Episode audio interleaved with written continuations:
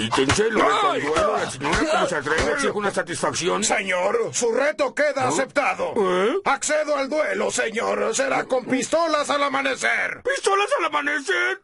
Ay, ¿por qué tenía que abofetear a un sujeto que dijo que sí? Necesitarás un testamento y una lápida. En este episodio vamos a hablar de el último duelo en Argentina, con espadas, sables, padrinos y todo. Si te parece que es una historia de hace más de 100 años, no, estás equivocado. Corría el año 1968, exactamente a las 6 de la mañana del 3 de noviembre de 1968, cuando el almirante Benigno Varela y el dirigente de la Unión Cívica Radical, Joliván Biglieri, se batían a duelo. El lugar elegido para el duelo fue el partido de Lanús, exactamente en la localidad de Montechingolo, una quinta en la calle Caguazú al 200.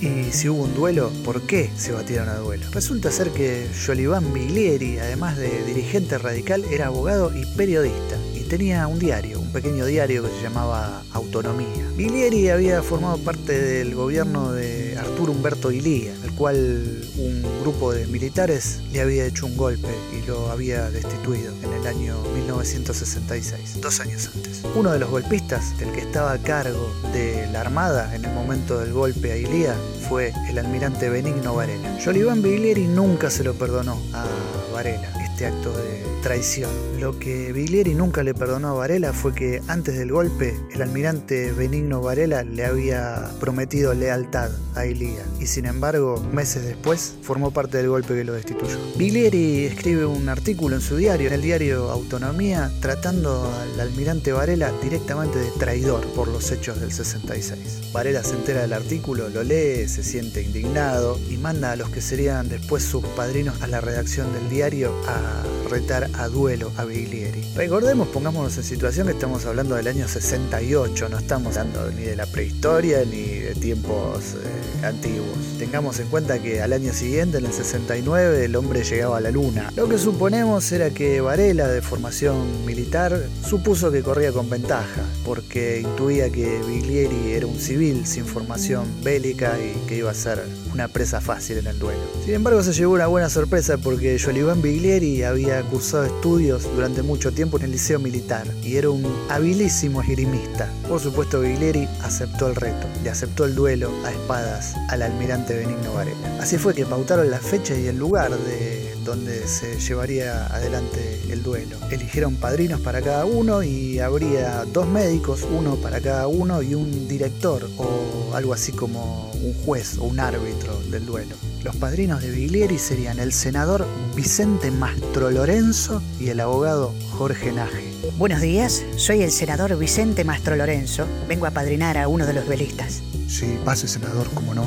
¿Quiere una esperidina? Hay distintas formas de duelo, nos enteramos ahora, y ellos eligieron duelo a muerte, porque hay otra forma que es a primera sangre. O sea, el primero que sale herido se para el duelo y el que fue herido pierde. No, estos no, era a muerte. Hay que tener en cuenta también que el duelo ya era delito en Argentina. Todo quedó en la nada. Hicieron como que no había pasado nada. Un fiscal de La Plata pidió que se investigue, pero mucho caso no le hicieron. Hay que ver también, ahondar un poquito en el porqué del duelo, porque Varela le había, no jurado, pero le había prometido ser leal personalmente a Ilía antes del golpe. Pero sin embargo, los jefes de las otras fuerzas, de la aeronáutica y del ejército, no le habían prometido nada. Le dijeron que bastaba su palabra para que creyeran en ellos. O sea, que no lo traicionaron de alguna manera, porque nunca le prometieron nada. Varela sí. Y como decíamos antes, Biglieri no se lo perdonó nunca y lo vio como un acto de traición suprema. Pero bueno, vamos a lo que vamos. Se juntaron los duelistas con los padrinos, el juez, todo ahí en la quinta de Montechingolo a las 6 de la mañana y comenzó el duelo. El duelo duró unos 28 minutos, según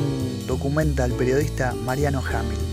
En estos 28 minutos hubo 14 ataques. Cabe destacar que los dos duelistas quedaron bastante heridos. Biglieri tenía una herida cortante bastante profunda en la nariz, en el pómulo. Varela tenía una herida en la cadera que no lo dejaba caminar, varios cortes bastante grandes. Según cuentan los presentes, estaban los dos bañados en sangre. Y a pesar de que la adrenalina y la violencia y el odio que se tenían uno al otro los movía, los presentes documentan que casi no se podían mover. Es así que oficiaba de juez o de árbitro del duelo y los médicos conjuntamente determinaron que el duelo había llegado al final, que no hacía falta que muriera nadie y que los dos estaban bastante lastimados ya, se declaró una especie de empate y se dio por terminado que sería el último duelo que se dio en la Argentina. Cabe destacar que a pesar de que se sacaron la bronca y el odio a puro sablazo uno contra el otro, Biglieri y Varela nunca jamás se perdonaron. Después del duelo no se volvieron a hablar nunca más. Biglieri hizo después algunas declaraciones, pero Varela no,